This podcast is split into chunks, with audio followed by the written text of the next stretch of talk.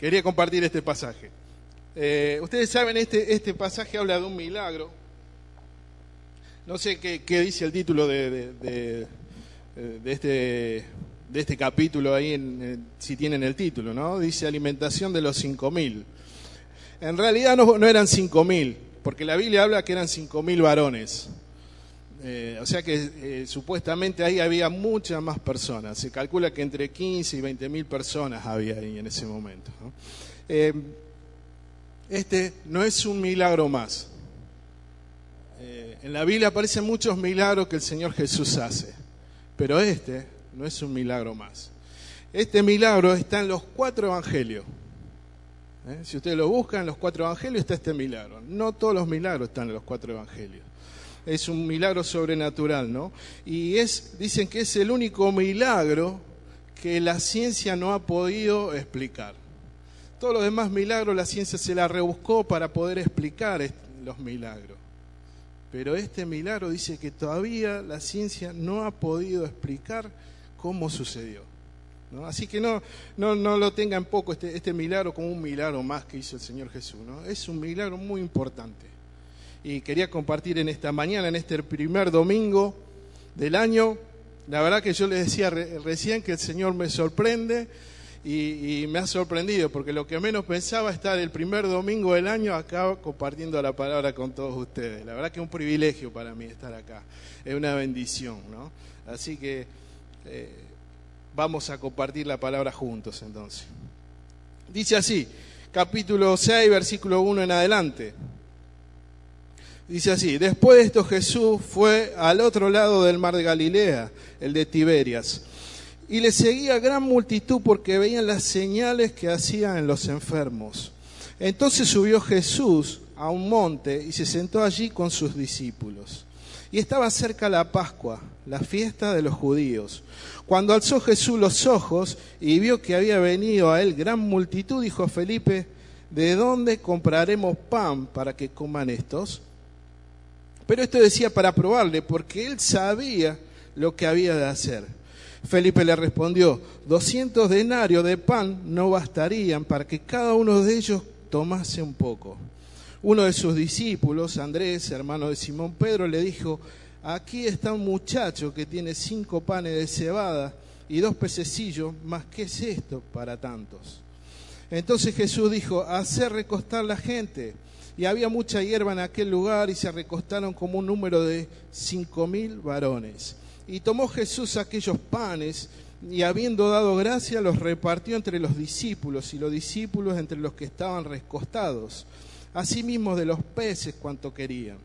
Y cuando se hubieron saciado, dijo a sus discípulos, recoged los pedazos que sobraron para que no se pierda nada. Y recogieron pues y llenaron doce cestas de pedazos, que de los cinco panes de cebado sobraron a los que habían comido. Aquellos hombres entonces viendo la señal que Jesús había hecho, dijeron, este verdaderamente es el profeta que había de venir al mundo. Pero entendiendo Jesús que iban a venir para apoderarse de él y hacerle rey, volvió a retirarse al monte él solo. ¿Eh? Tremendo, tremendo milagro, ¿no? Dicen que eh, si, si, usted lo, bueno que estar en cuatro, en cuatro evangelios es que uno puede sacar datos de los demás evangelios. No es que, que los evangelios cuentan cosas distintas, ¿no es cierto? Sino que cada autor lo ve de una manera diferente y nos podemos nutrir de lo que dicen los, los otros autores, ¿no? Por ejemplo, Marco dice, eh, en el momento que dice que Jesús partió con la barca, Dice, muchos le vieron ir y le reconocieron y corrieron allá de pie de todas las ciudades y llegaron antes que ellos. Cuando Jesús salió vio una gran multitud y tuvo compasión de ellos porque eran como ovejas que no tenían pastor. Entonces comenzó a enseñarles muchas cosas. Eso es lo que dice Marcos. No sé si entendieron. El lago tenía, era como un semicírculo en ese, en ese lugar. Jesús cruzó con sus discípulos con la barca, ¿no? Eh, hizo, eh, digamos, como que acortó camino. Hubo gente que estaba con él y fue recorriendo todo alrededor el lago para llegar antes que Jesús. Gente que había aldeas por ahí cerca que salieron porque sabía que Jesús iba a estar ahí. Tremendo. Nosotros, por ahí se nubla un poquito, llueve un poquito y decimos, no, ya al templo no voy, a la iglesia no voy. ¿No? Y hace calor hoy, mejor me quedo en casa. Ustedes saben que la semana, estoy leyendo un libro que dice que la semana tiene 168 horas. Dos horas solamente la dedicamos para ir al templo, para tener un encuentro con Jesús, con nuestros hermanos. Y a veces nos cuesta. Las 166 horas restantes vivimos nuestra vida, pero esas dos horas muchas veces nos cuesta. Sin embargo, estas personas dicen que caminaron y ahí no había autopista, ni ruta, ni camino lindo. Era ripio y era un lugar montañoso, rocoso. Y ellos caminaron todo eso, dice que fueron 14, 15 kilómetros algunos que hicieron para llegar y tener un encuentro con el Señor Jesús y escuchar de Él. Y a nosotros muchas veces nos cuesta. ¿No? hay nada más lindo que ir a la iglesia, ir al templo. Pero quiero decirte algo, nosotros no vamos a la iglesia. Nosotros vamos a un edificio, un templo, porque la iglesia somos cada uno de nosotros. Vos sos iglesia, yo soy iglesia, cada uno de los que acá estamos somos iglesia. Formamos parte de la iglesia. Yo estoy en la iglesia en Rosario, ustedes están acá en Buenos Aires, pero somos parte de la misma familia, de la misma iglesia. Y cuando uno dice el domingo, oh, estoy cansado, no tengo ganas, yo a veces digo, no tengo ganas y tengo que predicar encima. no, mentira. Eh, eh, muchas veces uno no tiene ganas de ir a la iglesia y dice, no, ¿para qué? Estoy desganado. El Señor te está esperando y quiere que vengas y compartas con tu hermano la presencia del Señor. Si vos no estás, no es lo mismo la reunión si vos estás, si no estás. No es lo mismo. Porque dice que somos cuerpo. Y si vos no estás, falta algo del cuerpo. Para que funcione la iglesia, para que esté firme la iglesia, tenemos que venir y asistir. ¿No? Estas personas, yo digo, ¿cómo habrán hecho y caminaron 14, 15 kilómetros para encontrarse con el Señor? ¿no? Y a nosotros que tenemos colectivo, tenemos auto, que tenemos rutas, calles lindas o no tan lindas, nos cuesta. ¿no? Pero estas personas querían escuchar del Señor. Ahora a mí me llama la atención que las personas querían estar con Jesús. ¿no? Las personas que vos tenés a tu alrededor, ¿quieren estar con vos? Tenía un compañero en el trabajo que, hacíamos lo mismo, ganábamos lo mismo, sin embargo todos querían trabajar con él. Yo, yo trabajo en un lugar donde somos todos creyentes, ¿no? que somos de varias iglesias. Y, todos querían trabajar con él, queríamos trabajar con él. ¿no? Yo decía, ¿cómo puede ser que todos quieren? Si él gana lo mismo, él hace lo mismo, sin embargo, se veía a Jesús en su vida. Se notaba, se respiraba a Jesús en su vida, en su corazón. Dios tiene un llamamiento para vos en este año, que te lo digo para este año y para siempre, ¿no? Pero en este año tiene un llamamiento especial. Quieres que vos seas de bendición. Bendecir a alguien no, no, no me voy a poner a hacer la teología porque Jorge por ahí sabe mucho más que yo y le pueden preguntar a él. Pero eh, bendecir a alguien es decir bien, ¿no? Bendecir quiere decir decir bien de alguien, ¿no? Si, yo quiero bendecir a una persona, le digo, qué, qué, qué bien que estás, qué joven que estás, qué bueno que estás, qué buena que sos, ¿no? Pero cuando le decimos a nuestros hijos, sos un inútil, no servís para nada, no lo estamos bendiciendo, estamos maldiciendo cuando nos quejamos con nuestra esposa, nuestro esposo, y no no, vos no haces esto, vos no... No lo estamos bendiciendo. Dios nos llamó a bendecir, a decir bien de las personas. Eso es eh, bendecir, pero Dios te llamó a ser de bendición. Ser de bendición es parecido, pero no es lo mismo ser de bendición. había un pastor en Rosario, un hombre mayor que, eh, que ya murió, ya partió a la presencia del Señor. Él decía, yo lo que quiero, mi anhelo, es que cuando me mueran y me estén velando, haya uno, aunque sea uno que diga, este hombre fue de bendición para mí. Yo cuando escuché eso dije, ¡ah, qué, qué, qué poco que apunta este hombre, ¿no? Uno tiene siempre mucho más anhelo y quiere más cosas de la vida, ¿no? Y él empezó a explicar qué era eso. Ser de bendición para mí es que pueda haber personas que vean a Jesús en mi vida. Que pueda ver quién es el que reina en mi vida. Que, que cuando vengan situaciones difíciles y crisis en nuestra vida, digan, che, ¿cómo, ¿cómo te mantienes así en paz? ¿Y cómo tenés ese buen carácter con todas las cosas que te están pasando? Eso es ser de bendición. Ser de bendición es que otras personas conozcan al Señor a través de tu vida. Eso es ser de bendición. Te animo en este año que comienza a que puedas ser de bendición alrededor de la, eh, con las personas que tenés a tu alrededor, con tus amigos, con tus familiares que aún no conocen al Señor, con tus compañeros de trabajo, con tus vecinos no quiero ponerte una carga en esta mañana, pero ¿sabes qué dice la Biblia? La Biblia dice que aquellas personas que no conozcan al Señor se van a ir al infierno. Decía Samuel Liber, un pastor muy famoso en Rosario, eh, bautista también de Arroyito, decía, yo todas las mañanas tomo el ascensor, bajo en el ascensor y hay una persona ahí que baja conmigo que no conoce al Señor. Si esa persona no conoce al Señor, se va al infierno. Pero se va al infierno, ¿verdad? Eh? El colectivero que vos tomás y todos los días te, te lleva a tu trabajo, si no conoce al Señor, se va al infierno. Tu familiar que vos tenés cerca y que no conoce al Señor, si no lo conoce antes que muera, se va a ir al infierno. Por eso tenemos que ser de bendición en este tiempo. Hoy más que nunca, este año más que nunca, que la gente pueda ver que es posible un cambio en sus vidas, que Cristo puede reinar en su vida. Sigue el pasaje. Dice que en el versículo 5, en el versículo 5, dice que Jesús le pregunta a Felipe, ¿qué, qué, cómo hacemos para darle de comer a esta gente? Felipe era de esa región. Entonces, Felipe dijo, empezó a sacar cuenta, dijo, y con dos denarios, qué sé yo, eh, eh, la cifra que, pone Felipe acá es como lo que ganaría un obrero en, en, varios años de trabajo.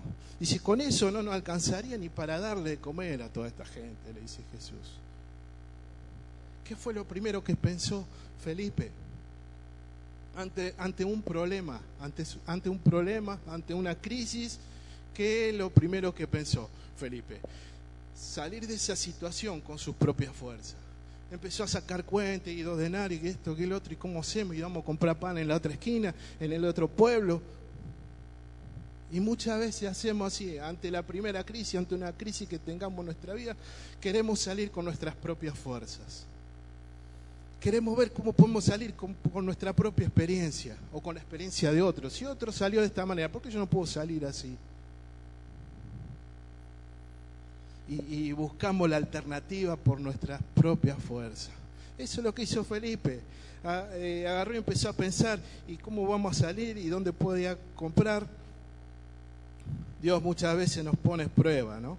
Nos pone prueba para poder salir fortalecidos, para salir aprobados. ¿No? Y, muchas veces queremos salir de esa situación con nuestra propia fuerza. Por eso yo le decía eh, eh, que Dios me está sorprendiendo, ¿no? Porque yo quería hacer las cosas de una manera en la iglesia y, el Señor nos está mostrando otra manera. Y nos está, nos está eh, mostrando cosas nuevas. Y, y yo antes pensaba que el éxito, el éxito era la cantidad de personas que venían a, la iglesia que yo participaba, donde yo era miembro. En este tiempo me he dado cuenta que el éxito no está en la cantidad, sino en las vidas transformadas por Jesús. En aquellas vidas que Dios ha transformado. Y en este tiempo estoy viendo, a pesar de que somos pocos, cómo personas están cambiando. Que, que personas que venían con rostro amargados, preocupados, hoy vienen contentos a la iglesia. ¿Eh?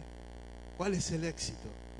Dios me está cambiando eh, el paradigma de cuál es el éxito en, mi vida, ¿no? ¿Y qué pasó después? Fíjense en el versículo nuevo. Dice que vino un muchacho y le trajo cinco panes y dos peces. ¿eh? Dios te llama en este tiempo a que vos estés dispuesto y disponible. Este chico estuvo disponible y dispuesto. ¿no? Dijo, acá estoy y tengo esto y lo pongo para que, que, vos, Señor, les des de comer a toda esta gente. Una cosa es disponible y otra cosa es dispuesto. Uno puede estar disponible, decir, estoy preparado y, y, y, sé mucho de Biblia y tengo mucha preparación, pero cuando el Señor te dice, hay que ir allá, vos decís, no, man, mejor mandalo a otro, yo no puedo. ¿no? Y hay otros que al revés, enseguida son de ir allá y acá, pero no tienen herramientas o no conocen o no están preparados, no están disponibles. Un caso muy particular fue el de Isaías. ¿no? Eh, había un problema en el pueblo y dice, ¿a quién enviaré? Isaías dijo, heme aquí, envíame a mí. Cuando dice, heme aquí, le está diciendo, estoy disponible. Y cuando dice, envíame a mí, estoy dispuesto. Dios está buscando personas disponibles, pero también dispuestas. ¿Está disponible para el Señor? No hay respuesta. Espero que sea un sí, ese silencio. Este joven, disculpe, lo que pasa es que en mi iglesia, como somos pocos, yo por ahí hago preguntas y todos me contestan, ¿no? Eh, eh, dice que este joven se acercó y, y puso todo lo que tenía en la mano de Jesús. Y Jesús lo que hizo fue multiplicar lo que este niño puso en las manos del Señor Jesús. Dios quiere multiplicar todas las cosas que vos pongas en las manos de Jesús. Tus dones, tu talento, eh, todo aquello que vos, lo, tu, disponibilidad, tu, tu disposición, si vos lo pones en la mano de Jesús, Dios lo quiere multiplicar. Acá no vale no vale decir soy muy joven, soy muy viejo, no, no sirvo para esto, yo no nací para esto. No sirve eso. No sirve, porque vos en la mano de Jesús, Jesús puede hacer cosas grandes en tu vida. Si vos dejás las cosas en las manos del Señor.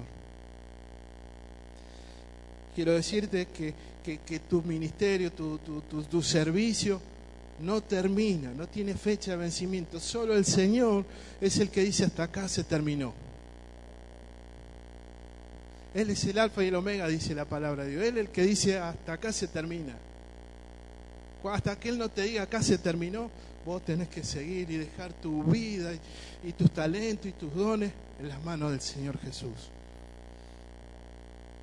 Yo quiero decirte en el versículo 11, después sigue hablando, que dice que eh, lo, lo, los discípulos empezaron a repartir y, y, y, a darle todo lo que tenían, ¿no? Y, y después dice, en el, yo se lo leo en Marcos también, versículo 36, dice que uno de los discípulos le dice, despídelos para que vayan a los campos y aldeas de alrededor y compren pan, pues no tienen que comer. Y Jesús le dijo, dadle vosotros de comer.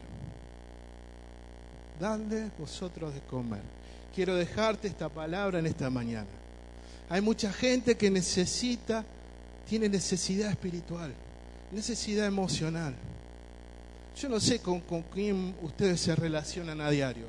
Yo a diario me relaciono con personas que no saben para dónde van.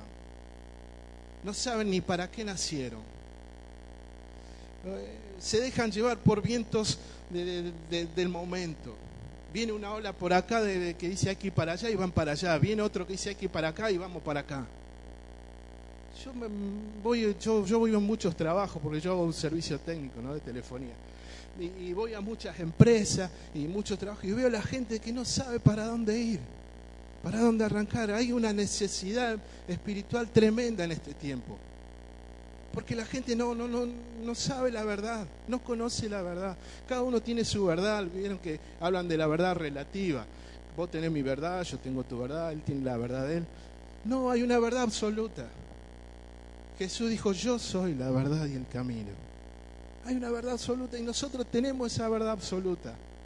Y hay mucha gente que necesita de esa verdad, porque no saben para dónde van, no saben ni, qué hacer de sus vidas. Y Jesús en esta mañana, Dios en esta mañana te dice, dadle vosotros de comer. Hay un hambre espiritual tremendo. Gente que están insatisfechas con su vida, con sus familias. Y el Señor en esta mañana te dice, denle vosotros de comer. Hay gente con, ese hambre espiritual, necesidad del pan de vida que es Jesús, ¿no? Necesitan saber que son hijos de Dios, que son creación de Dios, que, que nacieron con un propósito, que Dios los creó con un propósito y que su vida aún no terminó y que, tienen, que Dios tiene muchas más cosas para su vida confían, son personas que confían en gobiernos, confían en trabajo. Y el día que se jubilan o se lo echan de trabajo, se deprimen y no saben para dónde ir. Y aquellos que confían en un gobierno, se va ese gobierno y se, no saben qué hacer. Y viene otro gobierno y por ahí es peor. Y nosotros no dependemos de ningún gobierno, ni de ningún presidente.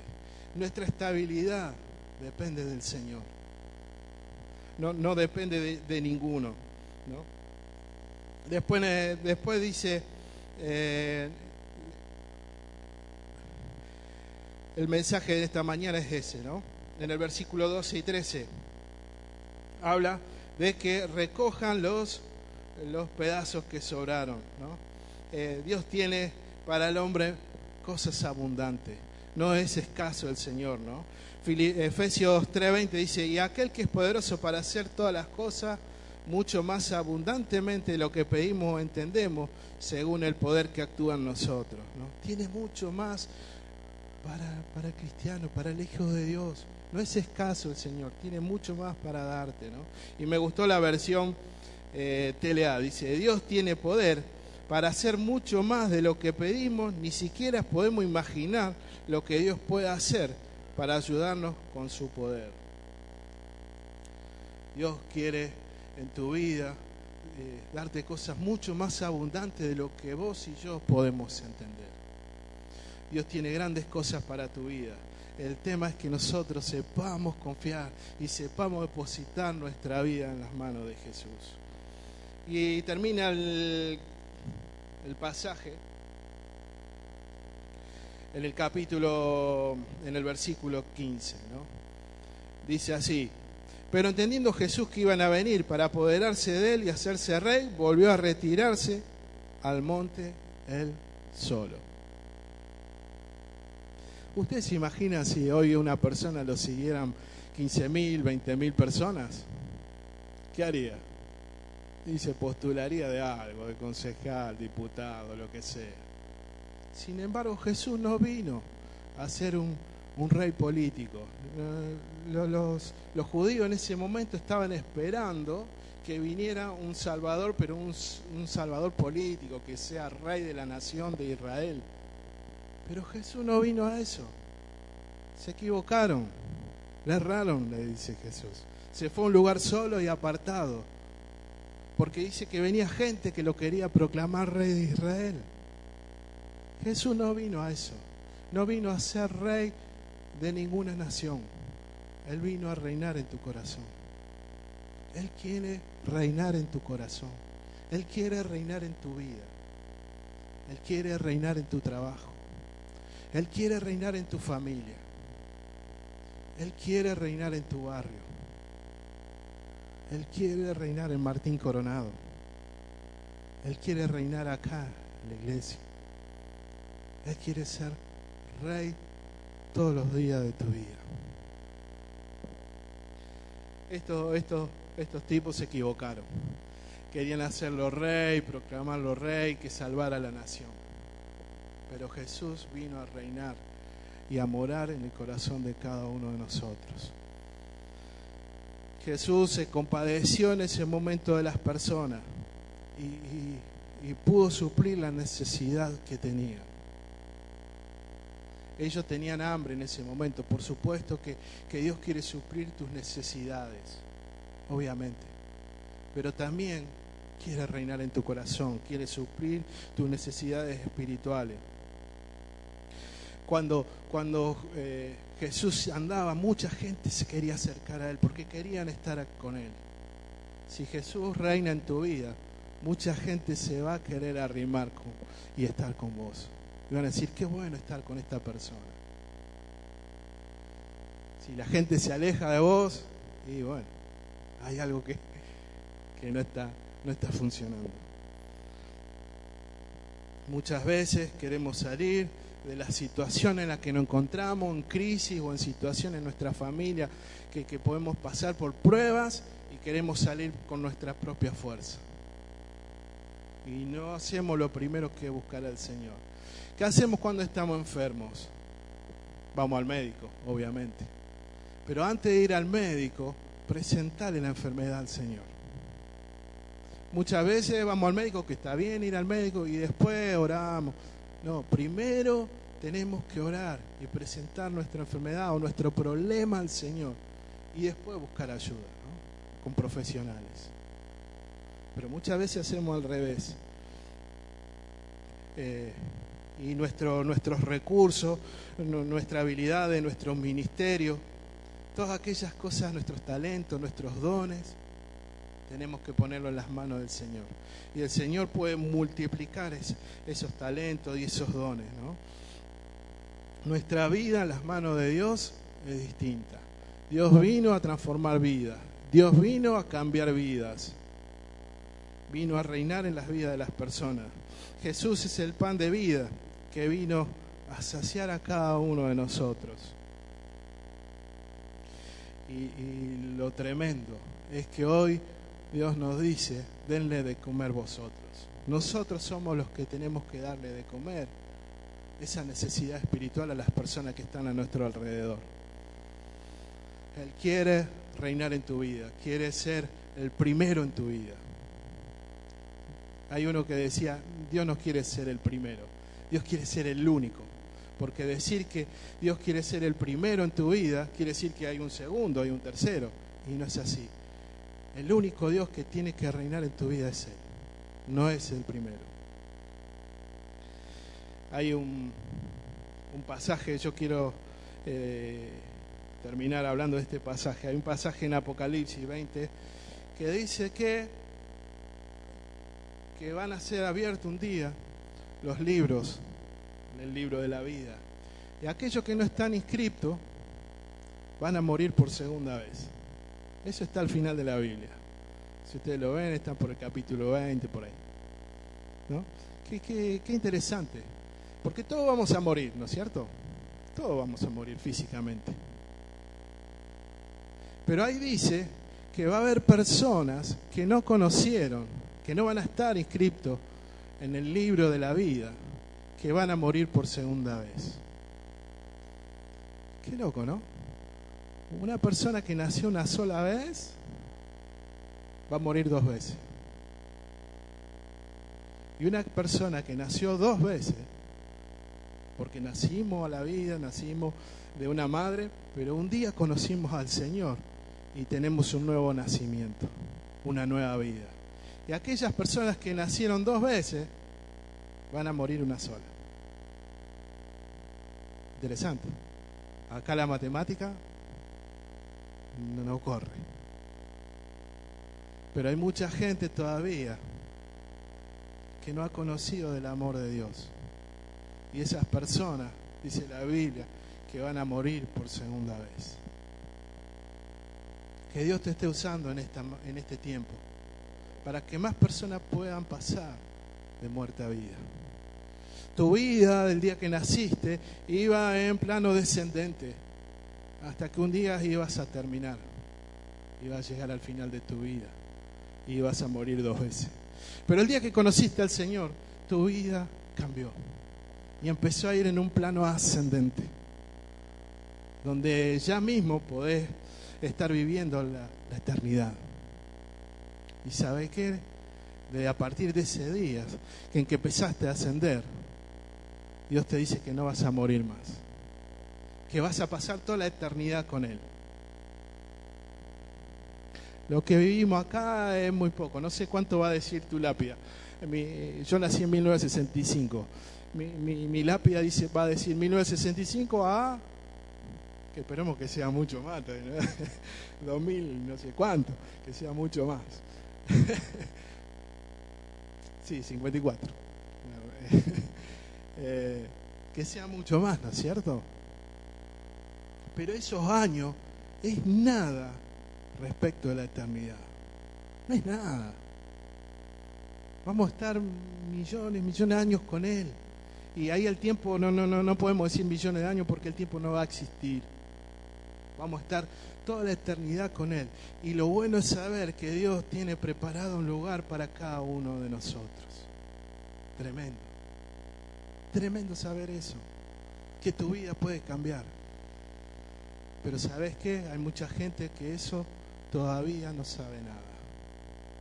Que cree que cuando se termina, se terminó y chao.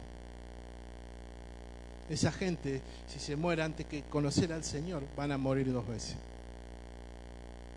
Porque necesitan nacer de nuevo. Y Dios te, está llamando en este tiempo a que seas de bendición. Que Jesús se pueda ver en tu vida. Te está llamando a que vos les des de comer espiritualmente a las personas. Y te está llamando. Porque Él es rey de tu corazón, Él es rey de tu vida, Él es rey de tu familia. Y quiere reinar. Muchas veces le decimos eso, pero no lo dejamos reinar. Quiere reinar en tu vida. Ponete de pie, quiero orar. Póngase de pie, quiero orar por ustedes.